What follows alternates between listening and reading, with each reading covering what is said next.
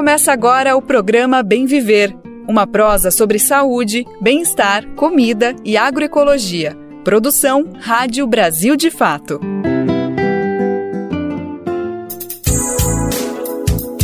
Segunda-feira, dia 13 de fevereiro de 2023, começando mais uma semana e por aqui a gente está começando também mais uma edição do programa Bem Viver Produção do Brasil de Fato. Eu sou a Nara Lacerda, vou com você pela próxima uma hora aqui na nossa prosa no Bem Viver. Semana decisiva. Quando a gente terminar ela, é o nosso querido carnaval. Então vamos focar, fazer tudo que tem que fazer bonitinho e a partir de sexta-feira todo mundo vai curtir essa festa linda, sempre mantendo os cuidados importantes, pensando na saúde e na segurança, né? Então vamos embora, que hoje a gente vai falar de muita coisa: educação, cultura, saúde pública, enfim, tem de tudo aqui no Bem Viver muita prestação de serviço e você vem com a gente, porque essa prosa tá só começando. Direito violado. Quase um milhão de famílias são atingidas por conflitos pela terra e moradia no Brasil. Vamos conhecer a plataforma recém-lançada que faz esse mapeamento. A viagem de Lula aos Estados Unidos. O presidente retornou no final de semana do primeiro compromisso fora da América do Sul. E a gente vai saber em detalhes como foi essa agenda. No final do Bem Viver, vamos conhecer o Museu das Culturas Indígenas, iniciativa que inova com gestão compartilhada e valorização das diversidades étnicas do Brasil. Brasil de Fato, 20 anos. Apoie e lute. A gente quer você aqui na nossa prosa de segunda a sexta-feira. É isso mesmo, dá para ouvir o Bem Viver todos os dias da semana, a partir das 11 da manhã, na Rádio Brasil Atual, 98,9 FM, na Grande São Paulo, nesse mesmo horário. A gente está lá no radiobrasildefato.com.br. O Bem Viver também está disponível nos principais aplicativos de podcast. E aqui, junto com a gente, está a nossa rede de emissoras parceiras, mais de 100 rádios com o Brasil de Fato, transmitindo as nossas produções os nossos conteúdos para municípios de norte a sul do país. Para fazer parte dessa rede de comunicação popular, as informações estão lá no radiobrasildefato.com.br. É só você clicar em como ser uma rádio parceira. E aqui no Bem Viver, pode mandar o seu recado pra gente, viu? Nosso WhatsApp é 11 95691 6046. Nosso e-mail é radio@brasildefato.com.br. Programa Bem Viver, sua edição diária sobre saúde, bem-estar, comida e agroecologia. Tem uma coisa que às vezes é difícil entrar na nossa cabeça, é porque tem tanta gente sem um lugar para morar no Brasil. Parece que a conta não fecha, né? Porque tem um monte de casa desocupada, então não faz muito sentido ter tanta gente assim sem moradia. A gente está falando isso de um jeito bem simplista, mas na verdade a questão da moradia é um problema complexo aqui no Brasil. É um direito previsto na Constituição, na prática não é cumprido. E a falta de um teto, como num efeito dominó, desencadeia uma série de outros problemas sociais. Não ter um comprovante de residência dificulta o atendimento em órgãos públicos, a busca por um emprego, a qualidade de vida e acaba sendo um estopim para conflitos. Atualmente, mais de 950 mil pessoas são atingidas por despejos e ameaças de remoções no Brasil. Esse dado faz parte do mapeamento nacional de conflitos pela terra e moradia que foi lançado na semana passada. A iniciativa reúne informações para entender melhor e denunciar processos de despejos e remoções forçadas no território nacional. Construída de forma colaborativa, um dos objetivos da plataforma é reunir evidências para contestar a prática de remoções forçadas e contribuir com alternativas e políticas públicas para melhorar as condições de vida dos grupos vulnerabilizados no país. Quem vai contar mais para a gente sobre esse projeto é a arquiteta e urbanista Raquel Ludermi. Ela é doutora em desenvolvimento urbano e gerente nacional de incidência política da ONG Habitat para a Humanidade Brasil. A organização integra o grupo que soma esforços para mapear os conflitos por terra e moradia no país.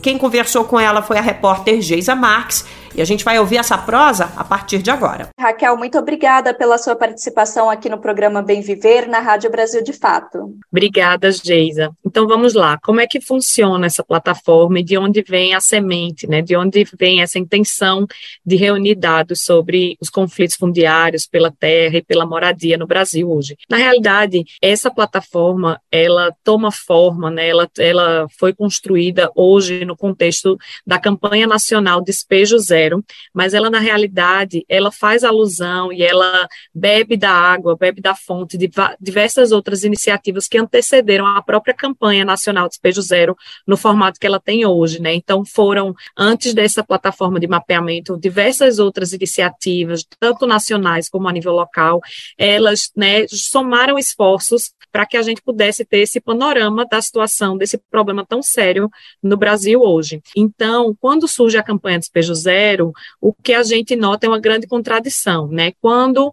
as principais orientações para conter o avanço da pandemia era ficar em casa, a gente começou a identificar e receber denúncias de comunidades e territórios populares do Brasil inteiro, de comunidades inteiras que estavam sendo despejadas, colocadas para fora de casa, sem seu teto, sem sua terra certo? Então a gente começou a reunir essa informação e, na realidade, suprindo uma lacuna muito importante de dados em relação às ameaças de despejo, os despejos forçados. Então, é, é nessa lacuna de dados que essa plataforma se encaixa, né? Que vem suprir, digamos assim, né? Suprir entre aspas, porque na realidade é um mapeamento colaborativo de diversas organizações da sociedade civil, movimentos sociais, né? Que reúnem essas informações de forma nacional colaborativa e contínua. É, é muito importante a gente é, frisar isso. Então, agora, a gente está perto de completar três anos do mapeamento da campanha nacional Despejo Zero. E esse mapeamento ele foi muito importante em diversos momentos, assim. Então, por exemplo, na primeira decisão do Supremo Tribunal Federal que suspendeu os despejos na pandemia, ele cita como principal referência dos dados o número dos despejos que foi apontado pela campanha Despejo Zero, pelo mapeamento da campanha e por esse esforço coletivo e colaborativo de reunir informação sobre esse dado que ainda é invisibilizado nos dados nacionais, certo? Então, agora a gente amadureceu um pouco essa metodologia e também precisou amadurecer a ferramenta de reunir essas informações e principalmente de disponibilizar essas informações para toda a sociedade, né? Seja para jornalistas, seja para ativista e militante, para os movimentos sociais, para que todos tenham acesso a essa informação tão importante. Então, essa plataforma, a plataforma do mapeamento nacional de conflitos pela terra e pela moradia, é, que é uma iniciativa que ela tem sua origem ali, o seu coração, digamos assim, na campanha Despejo Zero, ela vem um pouco no intuito de publicizar, de dar visibilidade a, esses, a essa informação tão importante, né? E, e, o que é que a gente tem nessa plataforma? Como é que ela vai funcionar? Primeiro, ela tem várias formas de visualizar as informações e os dados que a gente tem. Então, a gente tem um, um tipo de visualização que a gente chama o panorama, então são os dados gerais, assim, né? O dado de números de famílias, número de pessoas ameaçadas, quantas dessas pessoas são crianças, idosos, mulheres e pessoas negras, então tem alguns recortes possíveis a partir desse mapeamento, e tem também uma caracterização dos casos que a gente foi mapeando e conseguindo identificar. Eu acho que outro ponto que é importante frisar, Geisa, é que esses dados que a gente tem acesso, eles são subdimensionados, subreportados, porque esses casos que a gente reúne nessa plataforma são somente os casos aos quais a gente tem acesso, onde a denúncia chegou para a gente. Então, é muito provável que hajam diversos outros casos acontecendo no país que a gente não tem conhecimento. Então, é aí que entra a segunda função né, dessa plataforma, que é a função de que qualquer pessoa pode denunciar um despejo, denunciar uma ameaça de despejo que tiver acontecendo acontecendo em qualquer lugar do país. Então, essa informação, né, é por isso que a gente chama que é um mapeamento colaborativo, porque todos podem realmente contribuir. Essa informação chega, então, no grupo de trabalho do mapeamento e é verificada antes de ser publicada, e a partir disso a gente tem, então, esse panorama é, nacional. A gente tem também algumas visualizações a respeito da, por estado ou por tipo de situação, ameaças ou casos suspensos temporariamente e assim por diante. Então, tem diversos filtros que podem ser utilizados é, uma vez que você está dentro da plataforma. Raquel, aqui nesse panorama geral né, que você está falando, eu estou com a plataforma aberta aqui, a gente pode é, visualizar que são mais de 945 mil pessoas atingidas, seja por, de, pela ameaça né, de despejo, pelo despejo concretizado. Então, as informações aqui dão conta de quase um milhão de pessoas né, atingidas, e aí, quando a gente vem e faz esses, esses recortes que você também mencionou, nós temos aí uma maioria de pessoas negras atingidas, mulheres, pessoas idosas aqui também, e muitas crianças que também têm esse direito à moradia violado já na infância. É, é um reflexo, né? São as populações mais vulneráveis também as mais atingidas por esse problema social que é tão gravíssimo, uma extensão de outros, né, Raquel? Isso. É o que é possível a gente identificar a partir dos depoimentos e das verificações da, da, da conversa direta com essas famílias que estão sendo afetadas, essas pessoas atingidas, tanto pela ameaça como que já foram despejadas efetivamente, o que a gente nota é esse efeito dominó mesmo, né? Então, a, a moradia é hoje, né, a porta de entrada para diversos outros direitos. Então, é a porta de entrada para o direito à educação, para o direito à saúde, para o direito ao bem viver e assim por diante. Então, sem uma casa, sem um teto, sem o chão e principalmente sem um endereço e sem um comprovante de residência, a gente sabe que é muito difícil que essas pessoas consigam acessar outros direitos e outros serviços públicos. E tem também o próprio efeito do impacto psicológico, né, afetivo e emocional, para além do trauma e do dano material propriamente dito, né?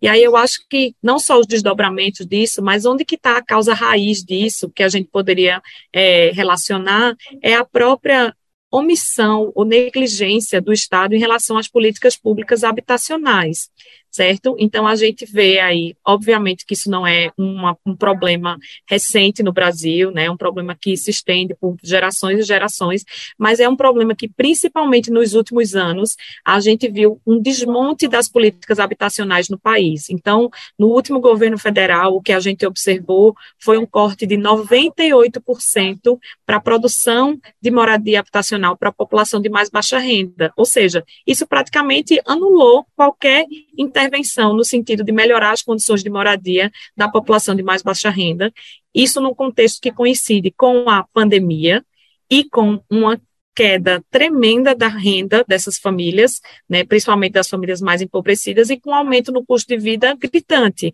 Então, essa coincidência de desmonte das políticas habitacionais, com pandemia, com queda de renda e aumento no custo de vida, ela pipoca, né, ela resulta nessa avalanche de pessoas que precisam morar em condições inadequadas, inapropriadas, não por vontade, mas por falta de opção certo? E é nessa falta de opção que a gente precisa, na realidade, chamar atenção para a responsabilidade do Estado, né, do governo, dos governos em todas as suas faces, não só do governo federal, também do governo estadual e municipal, em muitos casos. Com certeza. Raquel, um outro dado né, que aparece aqui, você já entrou aí nesse tema das políticas habitacionais, que o poder público é, que deveria né, garantir essas políticas, garantir o direito à moradia, e o agente público aparece aqui como o principal promotor dessas ameaças e remoções, né? E depois nós temos aqui o agente privado, mas aí o poder público que deveria garantir é o principal agente violador desse direito. Eu queria então aproveitar para a gente já entrar nessa questão das políticas habitacionais. Quais são os caminhos para resolver essa questão habitacional, campo e cidade, né? Quais são aí, o que, que você apontaria como possibilidades? Na maioria dos casos que a gente consegue identificar, ao contrário do senso comum, o próprio Estado é o agente que promove a violação do direito, ou então que é conivente ou negligente com violações de direito. Então, é omisso no seu papel de proteger e promover o direito à moradia adequada. Então, esse é um primeiro ponto, né? E quando a gente pensa em políticas habitacionais que pudessem enfrentar essa questão, eu acho que a primeira pauta, a pauta central aqui que a gente chama atenção é despejo zero. Não é possível que a gente tenha um problema de habitação, um problema de moradia desse tamanho e que ainda hajam hoje pessoas pessoas que acham que despejo é solução. Despejo não é solução, despejo é tapar o sol com a peneira, ou então mudar, entre aspas, o problema de lugar, né? Então, as pessoas que são despejadas de um lugar A, elas inevitavelmente, pela ausência de moradia, elas vão é, ocupar e, e, ter, é, buscar é, suprir essa demanda por por um direito tão básico como a moradia em outro lugar da cidade, em outro lugar das periferias e assim por diante. Então, esse é o primeiro ponto. Não adianta despejar a família, né?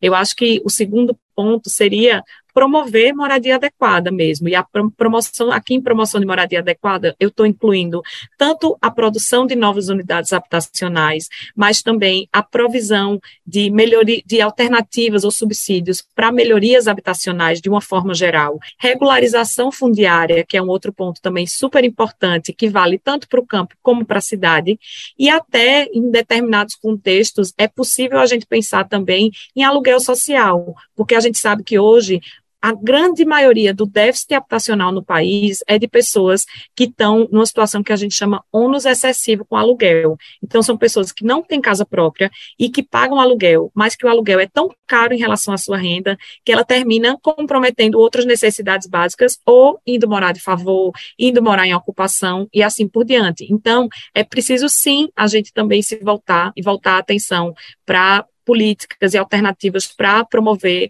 aluguel adequado, né, aluguéis a preço justo e assim por diante, em paralelo, é, sem prejuízo dessas outras alternativas, né, de produção de moradia, melhorias habitacionais e regularização fundiária.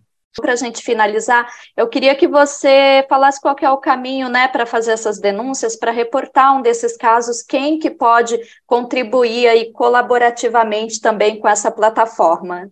Ótimo. Então, o endereço né, dessa plataforma é mapa.despejozero.org.br e nesse, nesse endereço vocês vão encontrar tanto todos esses dados que a gente vem falando agora, é, na versão, na visualização de panorama, com alguns filtros possíveis, como a gente tinha mencionado, é, como também o formulário para denúncia, para você fazer um, reportar algum caso de ameaça ou de despejo que esteja sendo efetivado na sua localidade, na sua comunidade, ou que você tenha conhecimento, certo? Aqui, nessa plataforma, qualquer pessoa pode fazer essa denúncia, mas a gente entende que o público-alvo mesmo é de pessoas que estejam sendo ameaçadas hoje, ou então de pessoas que trabalhem com essas comunidades ameaçadas, sejam organizações sociais, é, da sociedade civil, movimentos e assim por diante. Então, é, de toda forma, essa informação que chega, ela, por ser um mapeamento colaborativo, ela vai ser validada e só a partir daí ela vai ser publicada. Então, é, esse é um trabalho do grupo de trabalho do mapeamento da campanha Despejo Zero.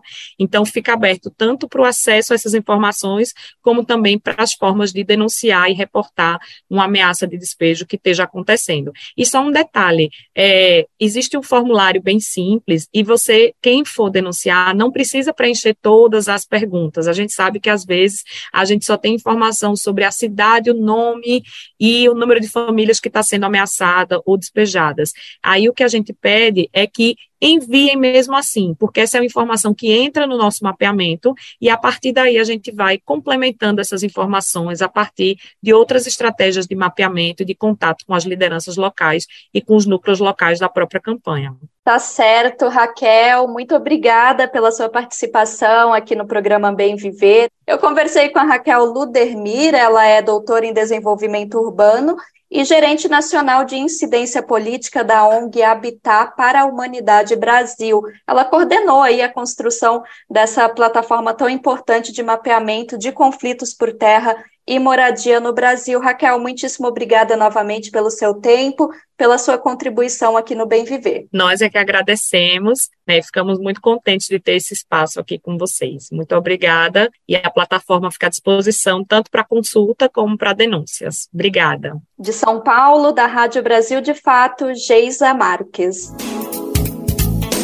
Como a Raquel disse, a plataforma está disponível para todo mundo, tanto para conferir as informações quanto para fazer denúncias. Acesse o site mapa.despejozero.org.br final de semana foi especial para a política internacional do Brasil. Lula esteve nos Estados Unidos e se encontrou com o presidente Joe Biden. Além da reunião entre chefes de Estado, a agenda presidencial contou também com um encontro entre representantes do Partido Democrata estadunidense e o senador Bernie Sanders. Quem acompanhou tudo e conta pra gente é o nosso repórter Daniel Lamir. Tudo bem, Dani? Fala pra gente como foi a primeira viagem de Lula para fora da América do Sul depois da posse. Oi, Nara, tudo bem sim. A primeira viagem do presidente eleito Luiz Inácio Lula da Silva para fora da América Latina foi para confirmar com mais um passo que o Brasil voltou ao diálogo mundial. O encontro entre Lula e Joe Biden foi na sexta-feira, dia 10, e pelo menos três temas foram destaque: a questão climática, os atos violentos da extrema-direita brasileira e estadunidense e a guerra entre Rússia e Ucrânia. Sobre a questão climática, Lula disse que defendeu ao mandatário estadunidense que os países ricos financiem todos os países que têm florestas, não só na América do Sul, também no continente africano. Lula ainda afirmou que discutiu com Biden uma governança global com mais autoridades, que outros países possam participar do Conselho de Segurança para que algumas decisões de ordem climática possam ser tomadas a nível internacional. Vamos conferir esse trecho agora. Eu senti muita vontade do presidente Biden em participar da construção de um fundo, sabe, com todos os países desenvolvidos do mundo, para que a gente possa tentar cuidar melhor do nosso planeta. Eu estou convencido que nós estamos numa outra época. O Brasil volta ao cenário mundial, sabe, utilizando a sua potência política, a respeitabilidade que o Brasil conquistou, para que a gente possa, junto com outros países, cumprir a tarefa que nós temos que cumprir com a humanidade. À imprensa, Lula ainda disse que conversou com Biden sobre a guerra na Ucrânia e sua proposta de criação de um grupo de países para discutir o fim do conflito. Desde que assumiu, Lula vem demonstrando suas intenções de negociar uma saída pacífica para o conflito, construindo o que ele tem chamado de Clube da Paz, que contaria com a participação de países como China, Índia e Indonésia, além do Brasil. Os Estados Unidos, no entanto, têm sido um dos principais apoiadores da Ucrânia, fornecendo ajudas militares milionárias ao governo de Volodymyr Zelensky. As declarações de Lula à imprensa ocorreram após uma longa reunião entre os presidentes, que também contou com a participação de ministros brasileiros e estadunidenses. Mais cedo, Lula e Biden se reuniram a sós no Salão Oval da Casa Branca, ocasião em que conversaram sobre os episódios da invasão ao Capitólio nos Estados Unidos e aos três poderes no Brasil. E como você falou, Nara, Outro destaque na viagem foi o encontro de Lula com o senador Bernie Sanders, de quem o petista recebeu apoio durante a campanha presidencial. Mais detalhes da cobertura podem ser conferidos no site brasildefato.com.br e radio.brasildefato.com.br. É isso, Nara, do Recife da Rádio Brasil de Fato, Daniel Lamir. Valeu, Daniel Lamir, que volta com a gente ao longo do programa para trazer outras informações. E o Bem Viver vai seguir com as repercussões dessa viagem de Lula aos Estados Unidos ao longo desta semana.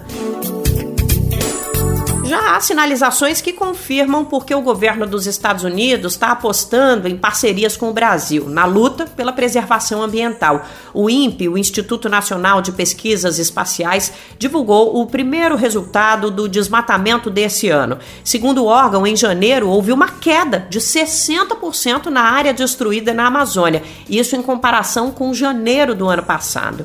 O resultado é o quarto menor da série histórica, que começou em 2015. Atualizações aqui no Bem Viver sobre a situação da população Yanomami Agora, órgãos ambientais e a Força Nacional seguem atuando na região, buscando expulsar os garimpeiros da terra indígena. Na sexta-feira, a Polícia Federal anunciou o início da Operação Libertação. A PF comanda o trabalho com o IBAMA, a FUNAI, a Força Nacional e o Ministério da Defesa, ao mesmo tempo que o Estado avança no atendimento a toda a população afetada por desnutrição e malária. Enquanto tudo isso acontece, uma tarefa importante da nossa parte, jornalistas, é ajudar a nossa audiência a entender a origem desse cenário. Como foi permitido chegar nesse estágio de crise humanitária?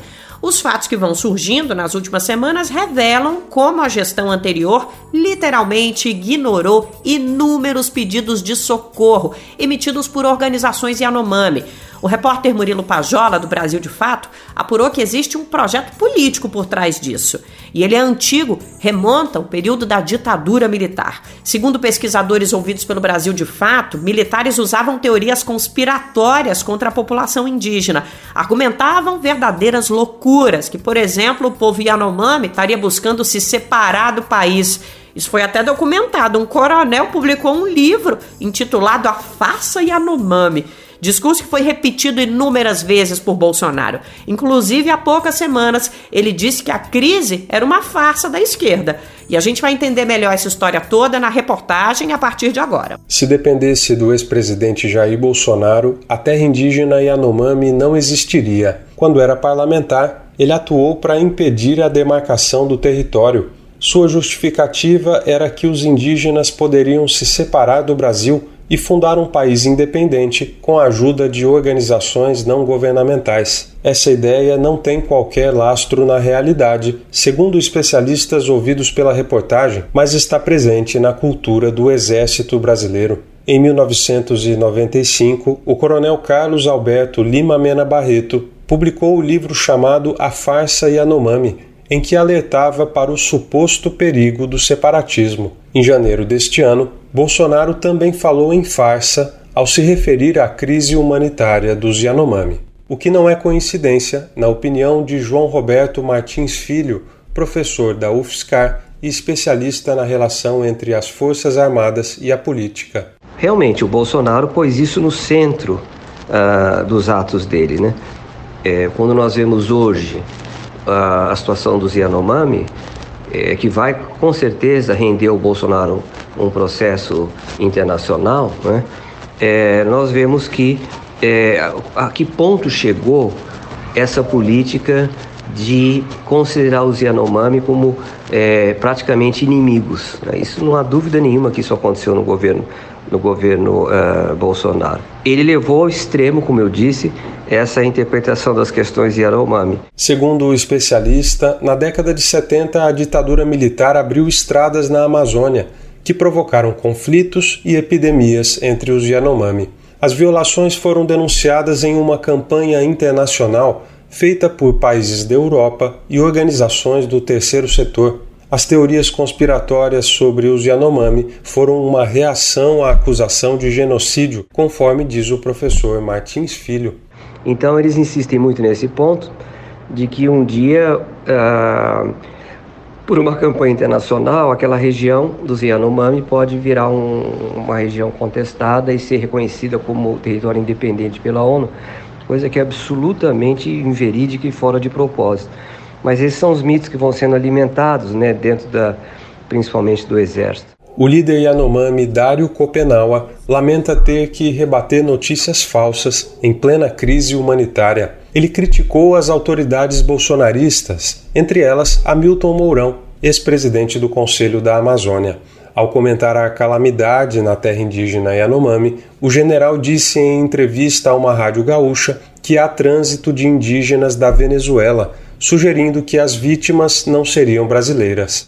Então, os Yanomami, nós temos no Brasil. Venezuelano, os Yanomami estão venezuelanos lá também. Os nossos parentes estão lá. Mas esses parentes não são da venezuelano, são os do Brasil. Repetindo, são do Surucucu, são brasileiros, Caianaú, Parafuri, Romoche, são do brasileiro. Cataroa, são brasileiros. Então, isso, isso é uma mentira. Eles estão mentindo nas redes sociais, estão mentindo na imprensa. Parar de mentir. O coronel Mena Barreto, autor do livro A Farsa Yanomami, morreu em 1995, mas, segundo os especialistas, as teorias conspiratórias continuam influenciando os oficiais do Exército. Para Elaine Moreira, antropóloga que atua na terra indígena há quase 30 anos, é grave que os indígenas tenham sua existência questionada. Afinal, foram eles que ajudaram os militares a construir os pelotões de fronteira que ficam dentro da área Yanomami e na divisa com a Venezuela. a antropóloga ressalta o papel dos Yekuana, povo que divide o território com os Yanomami. O fato da presença indígena nessas fronteiras, ora interessa e ora é invisibilizado. Muitos deles se alistaram no exército, por exemplo, dos Yekuana, né? E é, era muita conversa com eles, que eram jovens soldados, e com os mais velhos ali, é que tinha uma grande dependência do conhecimento desses soldados indígenas do território. Então, é uma região muito turva, né, do rio Auaris, ali tem cachoeiras, etc. Quem tinha esse conhecimento do território eram os indígenas, né? Então, assim, o, claro que eles têm uma questão que os pelotões usam madeira desses territórios, né? é, tem a linha de. Eles têm uma pequena hidroelétrica né, de produção de energia. Muito, muitos anos depois, os indígenas tiveram acesso a essa energia. A parceria entre indígenas e organizações do terceiro setor é vista pelos militares como uma ameaça à soberania nacional. Para a antropóloga, é uma contradição, já que os Yanomami passaram os últimos quatro anos clamando pela presença do Estado na região os apelos por mais saúde e proteção foram ignorados. É muito claro isso, né? Os indígenas nunca foram uma ameaça para a soberania. O que ameaça a soberania hoje? É os invasores, é o que tem sido denunciado a presença de pessoas armadas, com munição armadas, pistas uh, clandestinas, a usurpação de pistas que deveriam estar sendo usadas pelo serviço de saúde. Isso é que está ferindo a soberania. Então, quem fere a soberania são os invasores. De Lábrea, no Amazonas, para a Rádio Brasil de Fato, Murilo Pajola. Ainda sobre as ações do governo para conter a crise humanitária. Na semana passada, a ministra dos Povos Originários, Sônia Guajajara, afirmou que a operação para retirada dos garimpeiros da terra indígena pode durar até um ano. E em relação à ajuda humanitária aos indígenas, um dado estarrecedor foi divulgado pelo Ministério da Saúde. Um relatório aponta que a taxa de mortalidade de bebês no primeiro ano de vida na população Yanomami supera em 10 vezes a média brasileira. O índice dentro da terra indígena se equipara ao de países que estão nas posições mais baixas do ranking global. Vamos saber mais com Gabriel Brum, da Rádio Agência Nacional. A taxa de mortalidade de bebês no primeiro ano de vida da população Yanomami atingiu 114,3 a cada mil nascimentos em 2020 Segundo dados da ONU, o número é 10 vezes a taxa do Brasil e supera os países africanos de Serra Leoa e República Centro-Africana, que estão entre os mais pobres do mundo e têm os maiores índices de mortalidade de crianças. Serra Leoa tinha em 2020 uma taxa de mortalidade de 80,5 e a República Centro-Africana de 77. O Ministério da Saúde divulgou um relatório da missão Yanomami, realizada entre os dias 15 a 25 de janeiro. As mortes de bebês recém-nascidos representaram quase 60% dos óbitos em menores de um ano de 2018 a 2022, o que, segundo o relatório, indica falha na atenção à gestação, ao parto e aos cuidados recebidos no nascimento. O documento indica a desnutrição como uma das principais causas de óbito de crianças. A doutora em nutrição e professora aposentada da Universidade Federal de Pernambuco, Sônia Lucena, explica que a desnutrição impacta severamente na imunidade das crianças. Aí é muito comum na desnutrição você ter casos de infecção respiratória aguda, às vezes pneumonia, e muitas vezes quem mata uma criança desnutrida é uma septicemia, porque o organismo dela, por não ter condições de se proteger, ela também perde a capacidade de se recuperar diante dessas doenças. E o comprometimento no crescimento e no desenvolvimento normal do cérebro. Nessa faixa precoce da vida, ele é irrecuperável. Dados coletados desde 2015 apontam frequência de baixo peso. Em 2021, esse índice chegou a 56,5% das crianças Yanomamis e quase metade das gestantes estava abaixo do peso em 2022. Da Rádio Nacional em Brasília, Gabriel Brum. Lembrando que os canais para realizar doações seguem abertos. As duas principais organizações que estão à frente dessa campanha são a Ação Cidadania e a CUFA, Central Única das Favelas.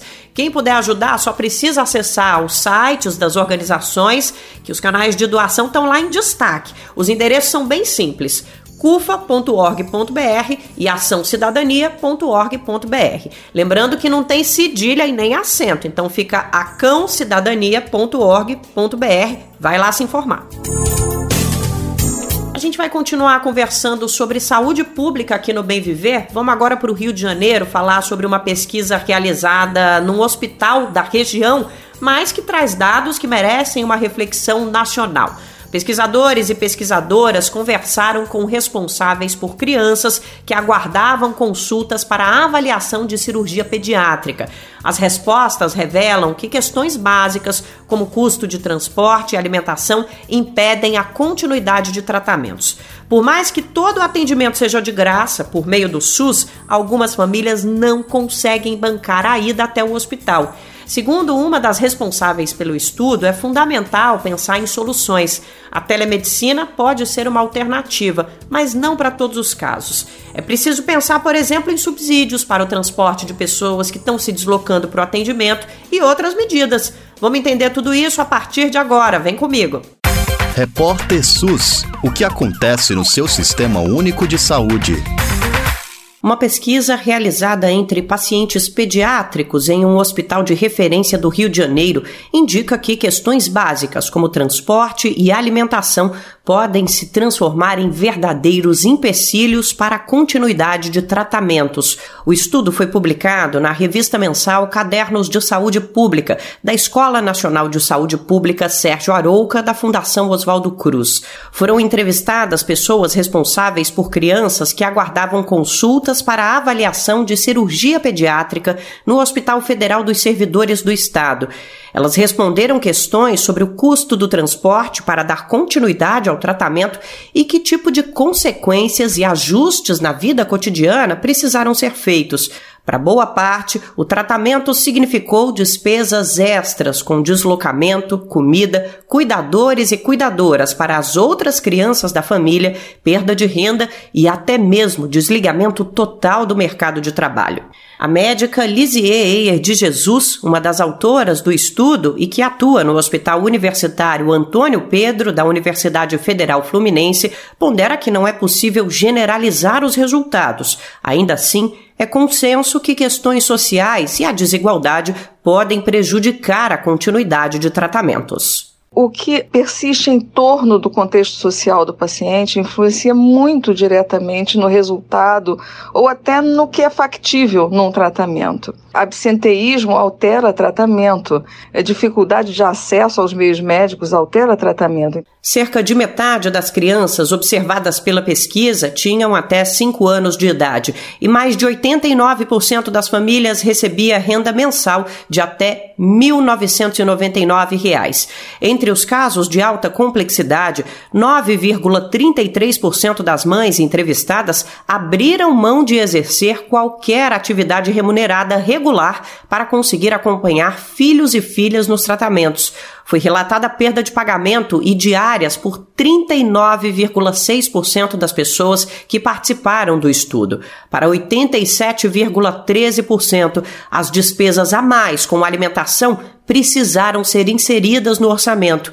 Quase 6% tiveram que pagar cuidadores e cuidadoras para outros filhos e filhas nos dias das consultas. Nós verificamos que existe um custo muito alto proporcionalmente ao poder aquisitivo do, da nossa população simplesmente para ir ao hospital e principalmente é, representado de forma direta pelo custo do transporte, pagar o transporte e pelo custo de estar no hospital e pagar a alimentação o tempo de transporte dos pacientes é muito grande. A gente encontra um, uma média de umas duas horas para ir e mais duas horas para voltar do hospital. Isso também pesa, porque não é possível, por exemplo, para a maioria das famílias, é, recuperar um de trabalho porque o tempo que as pessoas levam entre a, a, casa delas, chegar ao hospital, esperar o atendimento e voltar para a casa delas, é, não permite.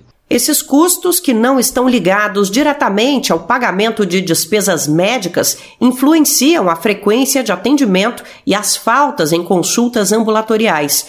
O problema é mais crítico para a população com menor poder aquisitivo. É um custo indireto muito sério para as famílias perder o dia de trabalho, principalmente se a gente avalia que a população brasileira atualmente tem um nível muito alto de pessoas que trabalham, eh, como eles dizem, por conta própria, trabalhadores que não são assalariados. É, embora até os assalariados, e a gente vê isso no trabalho, tenham uma dificuldade muito grande de conseguir dispensa de trabalho para levar os filhos para atendimento, porque a lei não faculta esse direito de forma direta. Um, uma outra coisa que é muito relevante e tem a ver com esse último comentário é que as mães de crianças com doenças crônicas, principalmente estas, é, com doenças crônicas e de alta complexidade, pela falta de estrutura de apoio, frequentemente essas mães têm que abrir mão de qualquer atividade remunerada para poder cuidar dos filhos. E isso quer dizer que elas ficam mais pobres. A médica afirma que as soluções para o problema não são simples mas sinaliza a necessidade de medidas em várias frentes e articuladas. A telemedicina é uma possibilidade, mas não atende a todos os casos e precisa ser definida a depender das complexidades de cada paciente. Estabelecer subsídios para passagens, ações de preparo pré-operatório e segmento pós-operatório também estão entre os possíveis caminhos para solucionar o problema. Ela cita ainda ações organizacionais, como o agendamento de eventuais consultas em várias especialidades para o um mesmo dia, o que diminui a quantidade de idas ao hospital. A atenção primária tem papel importante no cenário. Lisier de Jesus alerta ainda que a legislação precisa ser mais firme na garantia de direitos trabalhistas para as mães que precisam acompanhar crianças em tratamentos médicos, a fim de evitar perda de renda e trabalho por impossibilidade de comparecimento. Nas palavras da especialista, é uma obrigação legal dos pais atenderem às necessidades de saúde dos filhos, então não é razoável que isso seja fonte de uma punição do ponto de vista do trabalho. De São Paulo, com reportagem de Juliana Passos e Nara Lacerda, locução Nara Lacerda. Quer ouvir de novo ou recomendar para alguém essa matéria? Todo o material tá lá no nosso site, o radiobrasildefato.com.br. No fim da página é só procurar pelo ícone do Repórter SUS. Tem um tópico que a gente podia deixar quase fixo aqui no Bem Viver: as heranças deixadas pelo governo Bolsonaro e que agora estão caindo no colo da sociedade e da atual gestão. Hoje a gente vai falar do crédito consignado do Bolsa Família. Uma medida que, quando apareceu, foi alvo de muita crítica de especialistas, órgãos públicos. Um dos principais comentários é de que se tratava de uma ação eleitoreira de Bolsonaro e pior, não ajudaria de fato a população. Pelo contrário, com isso em vista, o atual governo já atuou para remediar a situação. A mudança principal é justamente conter o endividamento em massa. Agora, quem aderiu ao consignado vai ter no máximo 5% de desconto no benefício pago. A regra antiga autorizava desconto de 40% sobre os 400 reais recebidos. Abria margem para que as famílias entrassem numa bola de neve de dívidas. E a gente vai entender melhor a mudança e por que ela é tão importante com Douglas Matos. O governo federal mudou as regras para a contratação de empréstimos consignados vinculados ao Auxílio Brasil. O objetivo é reduzir eventuais danos que esses empréstimos possam causar aos beneficiários do programa, que voltará a se chamar Bolsa Família. A novidade foi publicada nesta quinta-feira, dia 9, em portaria do Ministério do Desenvolvimento e Assistência Social, Família e Combate à Fome.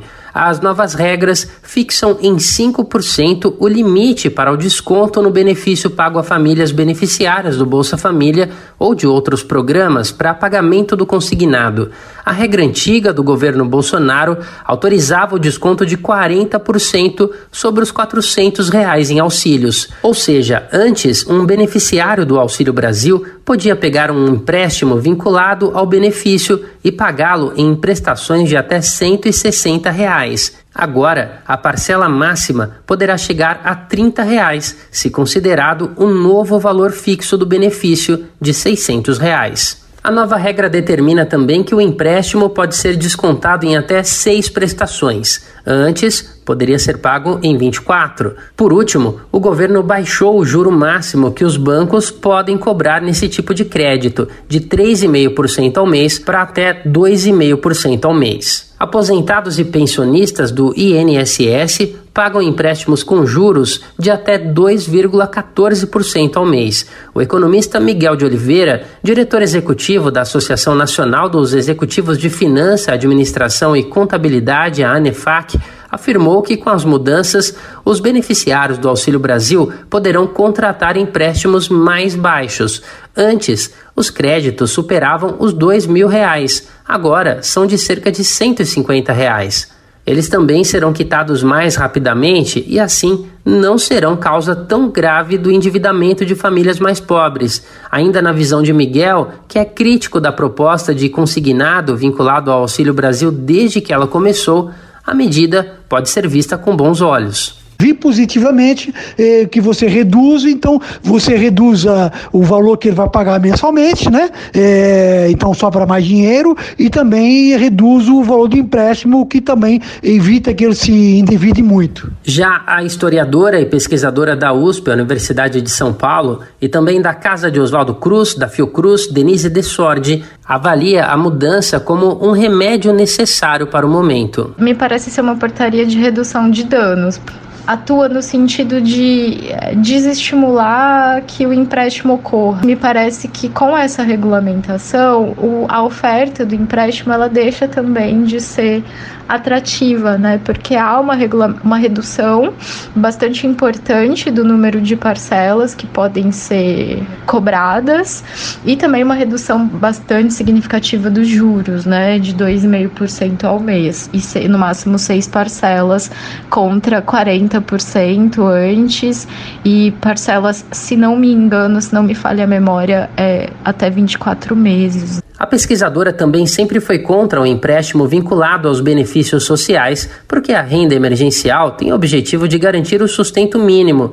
De Sordi lembrou que o texto não altera regras de empréstimos já contratados, o que contraria expectativas de anistia a endividados. Para ela, ainda assim, a mudança é positiva. Só em outubro de 2022, mês em que o consignado do Auxílio Brasil foi liberado, cerca de 5 bilhões e 200 milhões de reais foram emprestados por bancos. Isso indica que cerca de 2 milhões e meio de pessoas aproximadamente contraíram os empréstimos, considerando que cada um foi de 2 mil reais. A Caixa Econômica Federal, banco público, foi o que mais emprestou.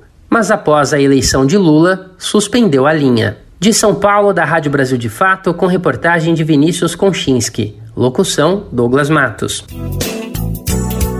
E o consignado não é o único problema que o atual governo precisa lidar. O Ministério do Desenvolvimento Social afirmou que existem pelo menos 2,5 milhões de pessoas que recebem o benefício do Bolsa Família indevidamente. O problema é muito sério, mas de certa forma não surpreende. Até hoje surgem notícias de que alguma pessoa recebeu auxílio emergencial de forma irregular. E olha, foi muita gente. Algumas dessas pessoas, inclusive, com ligações com o ex-governo de Bolsonaro. E pelo jeito a situação não foi diferente no antigo Auxílio Brasil, criado pelo ex-governo. Vamos entender tudo isso com Lúcia Caldas, da Rádio Agência Nacional. Os cadastros do programa Bolsa Família estão em revisão e há indícios de que 2 milhões e 500 mil pessoas recebem o benefício de forma irregular.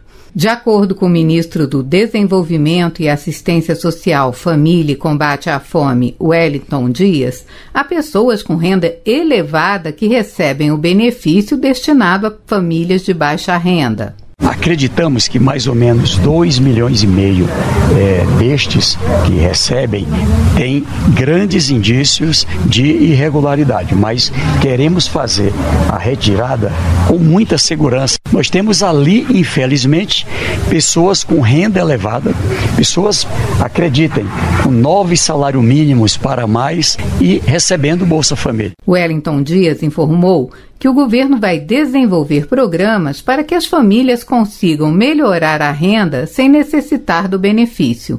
Afinal, não pode ser considerado salário. O Bolsa Família, como o nome já diz, ele não é um salário, ele é uma bolsa, ele é um momento é, emergencial, uma proteção emergencial.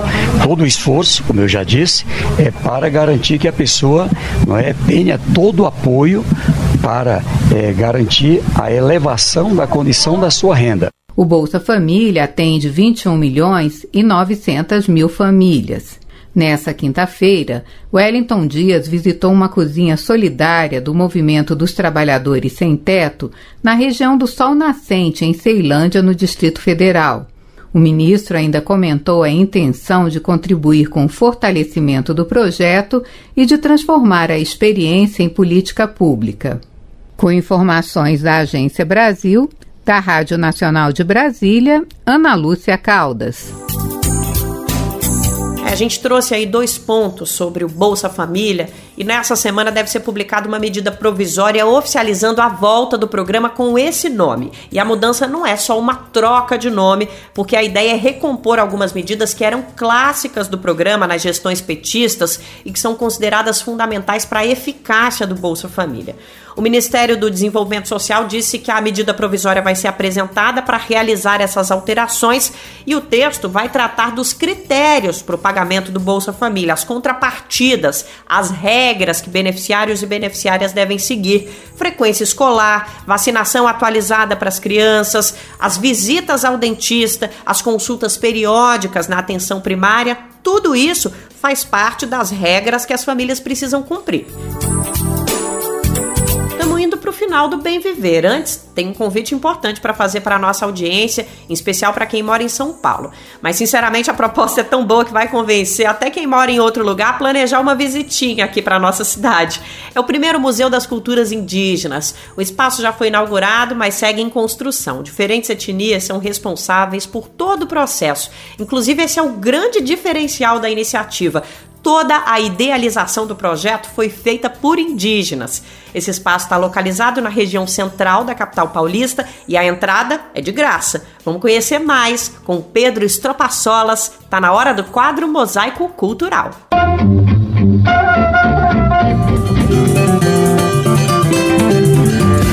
Mosaico Cultural, uma produção Rádio Agência Brasil de Fato.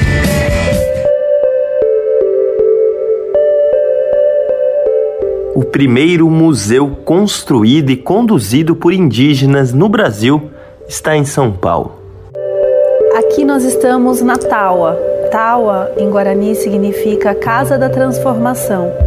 E foi esse nome que nós demos para o Museu das Culturas Indígenas. Então, esse museu, né, essa Taua, para a gente é uma grande escola, porque a gente vê ainda hoje né, grande parte da sociedade brasileira desconhece a grande diversidade dos povos indígenas. O Museu das Culturas Indígenas foi inaugurado para o público em junho de 2022 e ainda está em processo de construção. O espaço pertence à Secretaria de Cultura e Economia Criativa do Estado e representa uma conquista para a luta indígena. É o que explica Cristine Taquá, professora e diretora do Instituto Maracá. Quando a gente pensou em criar esse museu, né, e fomos, né, foi anos de luta junto ao governo do estado para a gente conseguir ter esse espaço é justamente pensar um modelo de museu vivo, né? um museu onde a gente fala do que hoje estamos fazendo, de quem hoje nós somos. E é claro que para isso tem que se retomar uma história do antigo, né? que são os nossos ancestrais,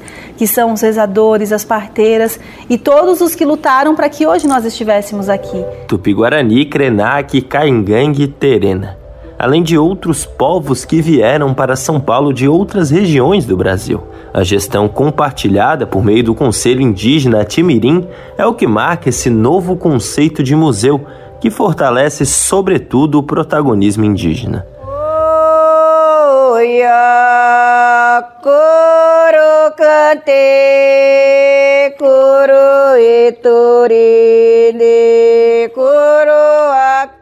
Suzilene vem da terceira geração de mulheres líderes da cultura Kaingang. Assim como a mãe disse, ela também pertence ao conselho do novo museu. O conselho é todo indígena, de vários povos, mas também eu falo assim que a importância de ter o parente trabalhando aqui, a gente vê que é com mais carinho, com mais dedicação e que ele vai estar tá falando do seu território e assim está nos representando. Não falar por nós, mas ter aquela representatividade de estar tá falando que a gente está lá no interior é, do Oeste Paulista. E isso é muito importante para a gente, porque cada dia que passa está nos refortalecendo dentro do nosso território.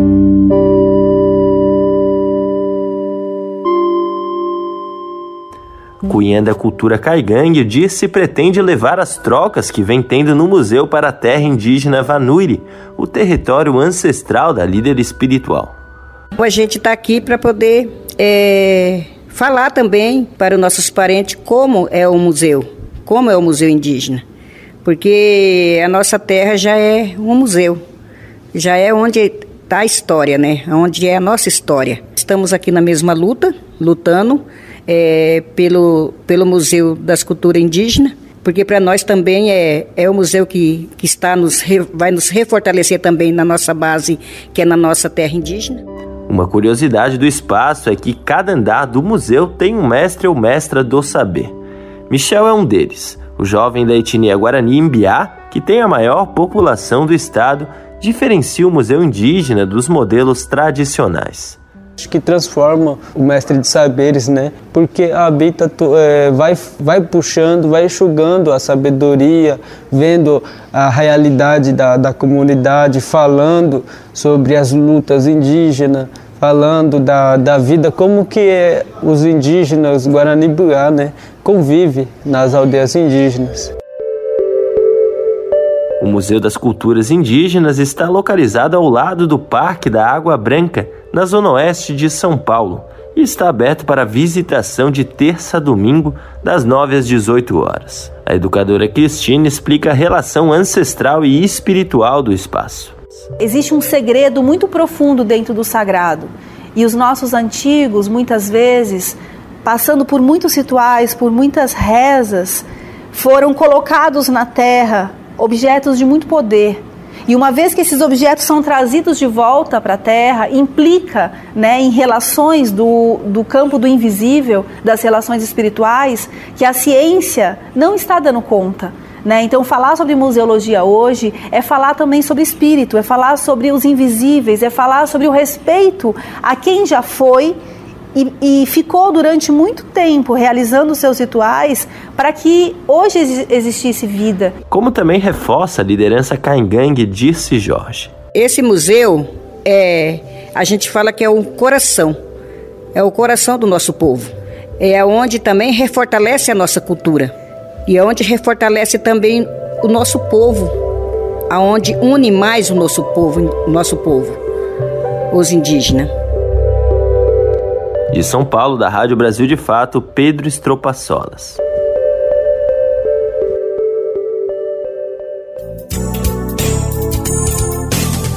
Dá para ouvir de novo, viu? Recomendar para alguém, o material tá todo salvo lá no nosso site radiobrasildefato.com.br. Que falta eu sinto de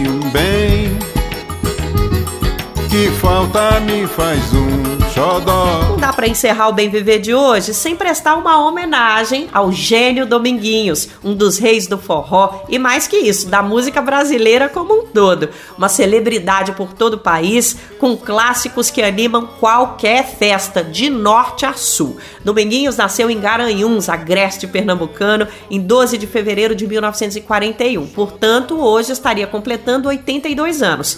Para celebrar a vida e o legado dele, a gente trouxe para encerrar o Bem Viver de hoje essa música que é um hino.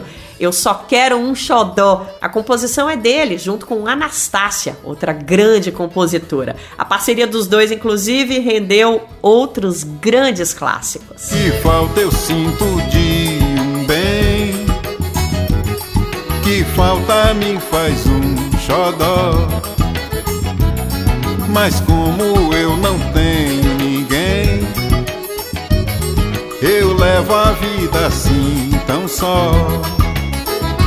Eu só quero um amor que acabe o meu sofrer.